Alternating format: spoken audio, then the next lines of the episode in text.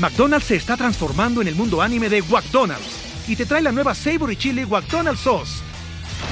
Los mejores sabores se unen en esta legendaria salsa para que tus 10-piece chicken wack papitas y Sprite se conviertan en un meal ultra poderoso.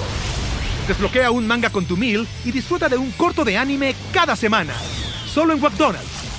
ba baba go! En McDonald's participantes por tiempo limitado hasta agotar existencias. Before we continue, let me tell you about our sponsor, Rosetta Stone. All of you English learners know how challenging it can be to learn a language. Well, Rosetta Stone can help make this process easier so you can improve your English level or learn any of the 25 languages that it offers. Over the last 30 years, Rosetta Stone has helped millions of people learn foreign languages. The program has been designed to give you a more natural learning experience than other language courses, and its method is more intuitive. Instead of focusing on memorization or vocabulary tests, Rosetta Stone helps you build comprehension and fluency naturally using engaging stories, dialogues, and visuals. In this way, you'll learn individual words, then phrases, and then sentences in an authentic manner. And Rosetta Stone is really convenient. The lessons are as short as 10 minutes, so you can easily do them during breaks in your schedule or add them to your morning routine. One other reason why Rosetta Stone is so useful is because of its speech recognition technology. It has a special tool called True Accent, which helps you with your pronunciation while you speak. It's able to compare the sound of your voice and the sound of native speakers' voices to give you personalized feedback on how to improve your pronunciation.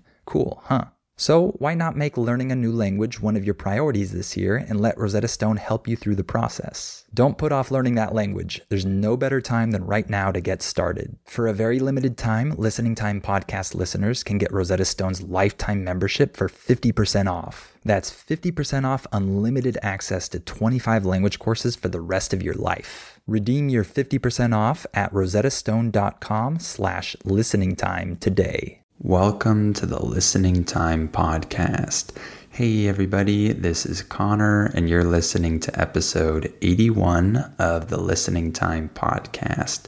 I want to thank everyone who's joined my membership. I really appreciate your support.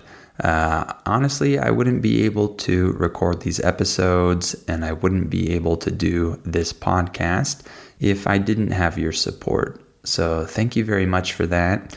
Uh, if you're not a member and you enjoy this podcast and you find it useful and you want to help me out and support me a little bit, then please consider becoming a Listening Time member, super member, family member, or Listening Time VIP, which is the newest tier. Uh, and you'll get my specialized training, you'll get extra episodes, uh, you'll get all of that stuff. Specifically, if you want my advanced podcast episodes, then be sure to become a Listening Time family member or VIP, and you'll receive two new advanced episodes every month. And in those episodes, I speak fast, I speak at normal speed, so you have the chance to practice with real English but of course, I provide the transcript for you to help you understand what I'm saying. Uh, so if you'd like that, please become a family member or VIP. And specifically, if you become a listening time VIP, you'll be able to ask me questions about English or about language learning every week and I'll answer these questions in a video Q&A session, a questions and answers session. So, if that's interesting for you, then make sure to become a listening time VIP. All right. Well, in today's episode, we're going to talk about some precursors to things that we use today. What is a precursor? A precursor is something that comes before something else something that precedes something else. Uh, so, we're going to talk about some of the things that we use today and the things that we used to use before these things became popular. This will be a fun one because we'll be able to remember some of the things we used to use in the past that aren't uh, used nowadays. They're irrelevant now. So I think this will be a fun episode. Remember that you have the transcript for this episode in the episode description below the episode. Uh, so click on that if you need it. Of course, in the episode description, you'll also find the link to join my membership. So make sure to go down and click on that. And if you like this podcast, please give it a five star rating and leave a review.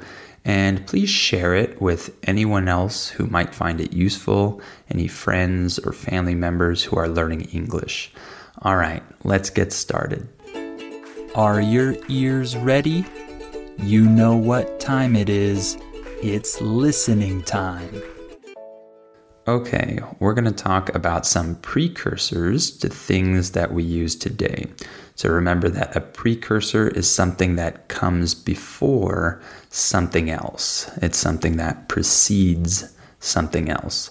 So I want to talk about the precursor to Facebook. So a lot of people have Facebook. This is one of the most popular social media apps. This is probably the most popular social media app of all time, right? This is the one that really became very, very big some years ago. And of course, it's still a very, very important company, an important app, but it didn't always exist. So I remember that before Facebook, in the US, a lot of people used a website called MySpace.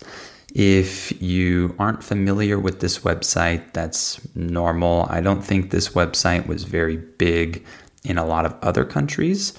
Um, I've talked to some students that have told me that they've heard of this before, but I think it was most popular in the US.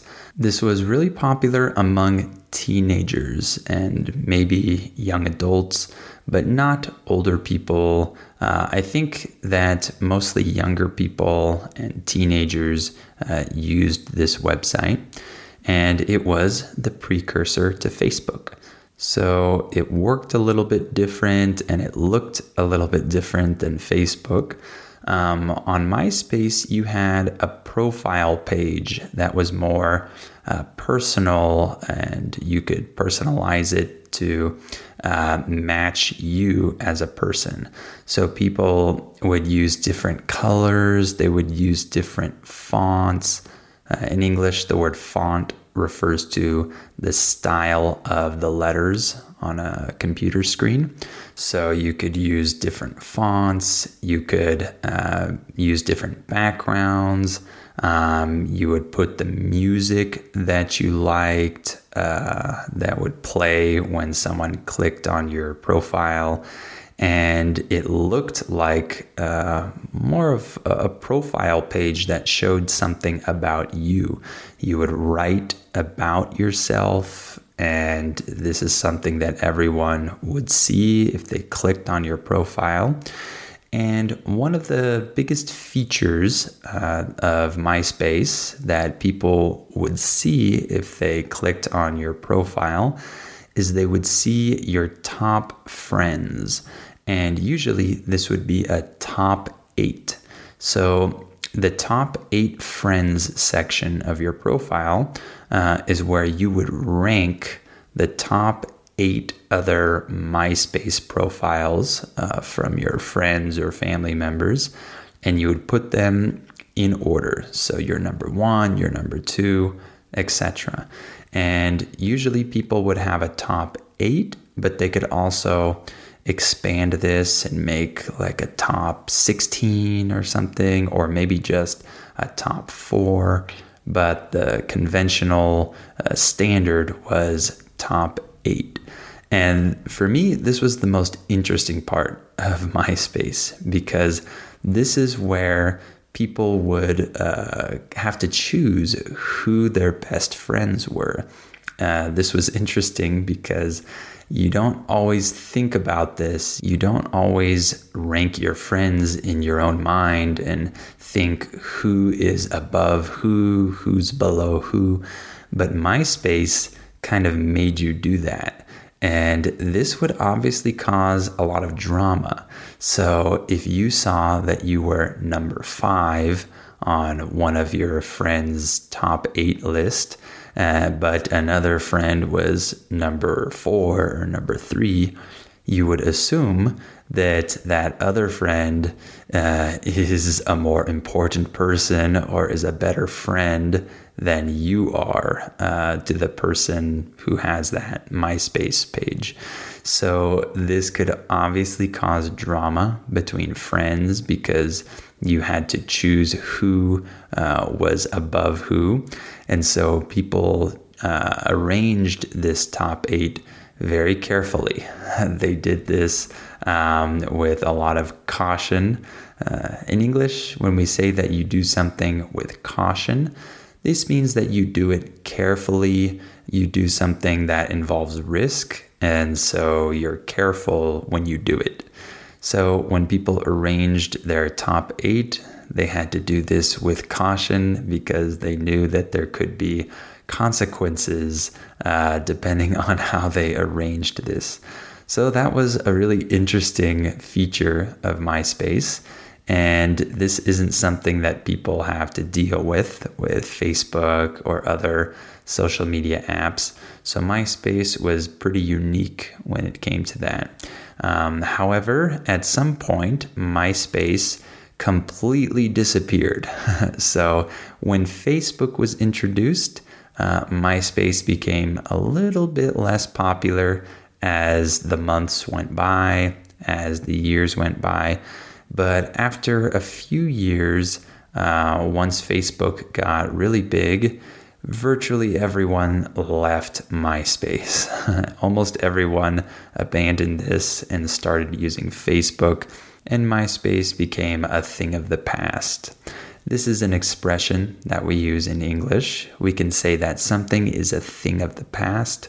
This just means that something uh, was big in the past, but now it's not important anymore. So MySpace became a thing of the past when Facebook became more prominent, more popular.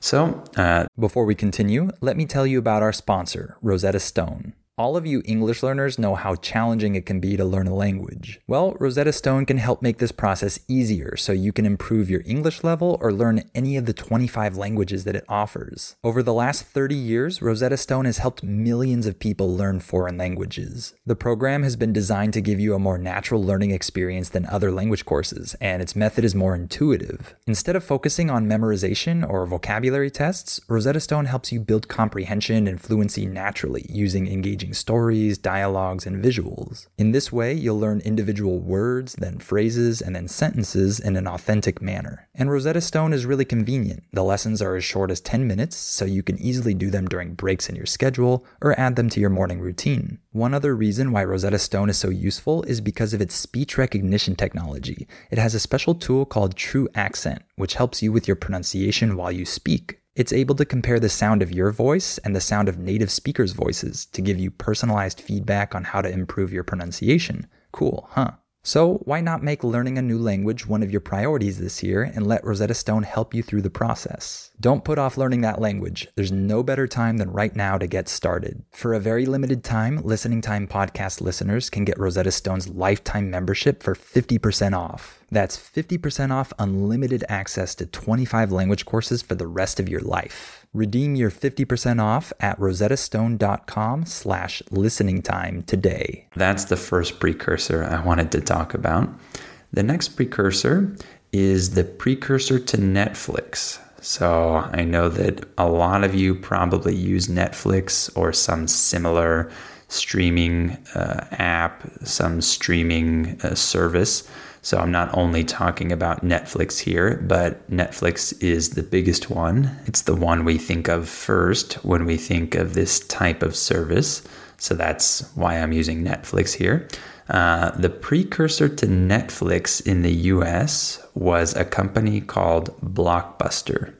Uh, this was a company that was big for many years. This company was popular and important for many years all throughout my childhood and probably before I was born, Blockbuster was the company that rented out uh, movies. So people would go to the local Blockbuster store because they had many stores in all the different cities. So they would go to the local blockbuster and they would be able to browse through the store and look at all the different movies that they had. In English, when we say that you browse, we're saying that you look through some place, uh, some collection, you are looking at all the different things somewhere. So people were able to browse the store and see all the different movies that were available. And when they found a movie that looked interesting for them, they would take it to uh, the counter, to the cashier, and they would pay to rent this movie. And so this was the original uh, movie rental service. I don't know if there was a company before this, but this was the one that existed when I was a kid. So obviously, this was very different, uh, very different from Netflix. So you had to go to the store and you had to um, grab the physical DVD or VHS, maybe uh, that you wanted to to rent and then you would go and, and take that home with you and you had to return it later. So you had to go back to Blockbuster um, a few days later and return that movie. So, of course, there would be a fee if you didn't uh, return it on time. We had a late fee. Uh, a fee just refers to money that you need to pay. So you had to return these movies on time, or else you would pay a late fee. And it was like a membership because people had a Blockbuster card. And so this would have your information on it. It would have your name, your birthday, things like that. So, for example, if you were a kid and you wanted to rent a mature movie that was only for adults, um, you weren't able to do this at Blockbuster because they would see on your card that you're only 13 years old, for example. So you weren't allowed to rent uh, movies that were for people that were 17 or older. So you had these age restrictions uh, because uh, you had your membership, and Blockbuster could see your age. Uh, so that was something that existed. And then also, people rented games from Blockbuster. They rented video games for Xbox, PlayStation, you know, different consoles. Uh, I remember renting some games as well. And so you could only play them for a certain amount of time and then you would return them. Uh, I'm not a gamer nowadays, so I don't know if this is popular, but I would assume that most people that play video games on these consoles nowadays probably buy their video games. They probably don't rent most of them.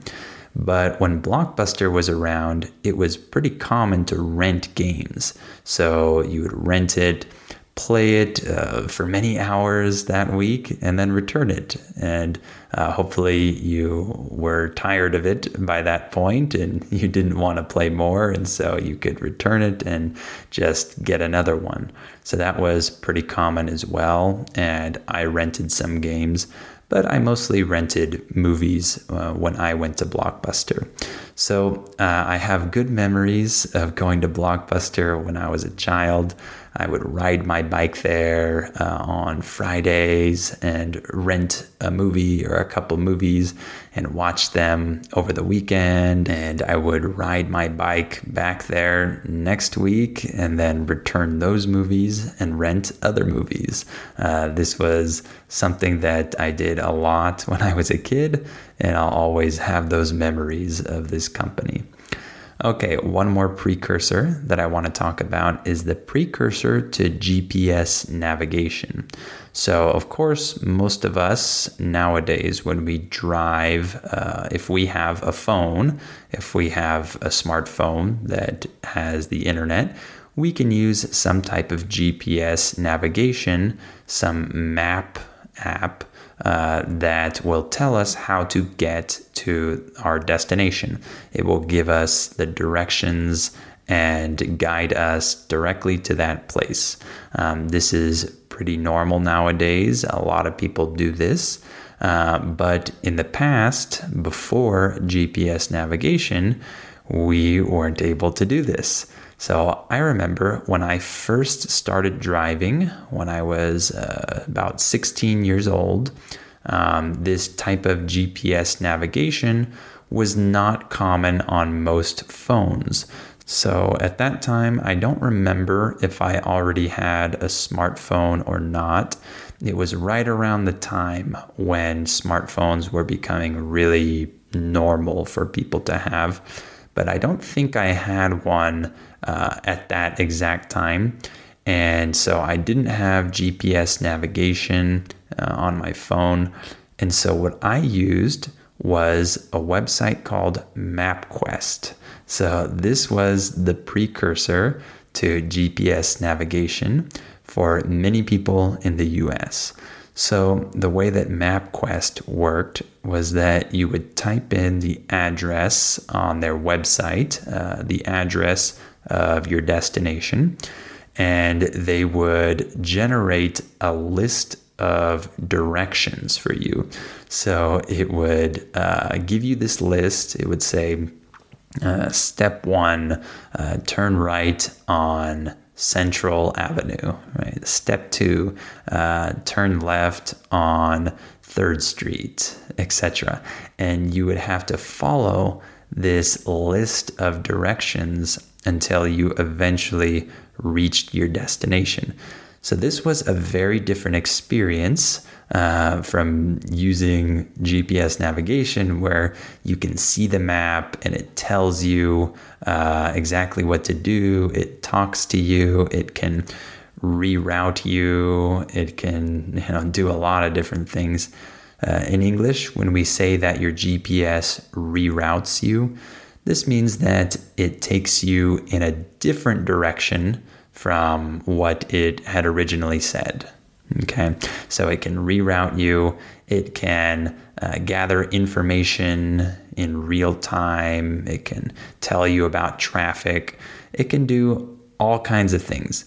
But before this technology, we just had to use things like MapQuest and print out this list of instructions and try to follow it. So this was the key is we had to print out this list uh, because we didn't have phones where we could just pull up the list on our phone. We had to print this list onto a physical sheet of paper and then we would take this with us in the car. And while we were driving, we would have to look down at this piece of paper and see uh, what the next uh, step was.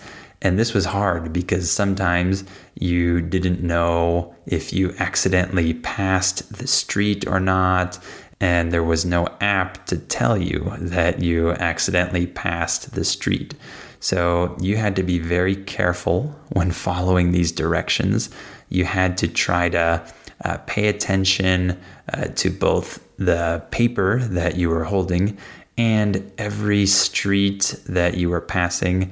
And of course, pay attention to the cars around you and make sure that you were driving safe. And so it was much harder than nowadays. Uh, it was much easier to get lost. And of course, if you were uh, going to some destination that required you to make many, many different turns, then it was more likely that you would get lost at some point because if you had like 20 different steps to follow, if you just made one mistake, then that would be a problem. So you could see how this was harder than nowadays. But this is what a lot of people used and it worked for most people. Uh, I used MapQuest for the first maybe year, year and a half of my driving experience, and uh, I didn't go to a lot of new places that were hard to get to um, because of this limitation. because I didn't always want to have to use this website, uh, print out the directions, follow them really carefully. Uh, I think that because of that, I didn't look up a lot of new places to go to. I kind of stuck to uh, a lot of the familiar places that I already knew and I didn't need the directions for. But there were many occasions when I did need to use MapQuest and I uh, had to follow the instructions uh, that they generated for me. And uh, this was definitely uh, something that helped me out, but uh, I'm glad that we have GPS navigation now. And before MapQuest and those websites, the precursor to those uh, were physical maps. So when my parents were young, they didn't have any of these tools. And so they actually had to use physical maps when navigating uh, new places. And they had to be able to read those maps and follow them. And this is a skill that many people nowadays do not have. Uh, a lot of younger people, especially, would not be able to read a physical map and follow it and not get lost. So the precursor to MapQuest and these other websites was even harder uh, because it didn't give you a list of directions, uh, a list of steps to follow. So uh, it's gotten easier and easier uh, with uh, the advancement of technology, of course. And so these were three of the different precursors uh, that preceded uh, things that we use nowadays. But I'm sure that some of these things that we use nowadays are just precursors to the future thing that we'll use. So it will be interesting to see what technology comes out in the future that will cause these present day tools to become obsolete. In English, when something is obsolete, this means that it isn't uh, useful or relevant anymore. It's a thing of the past.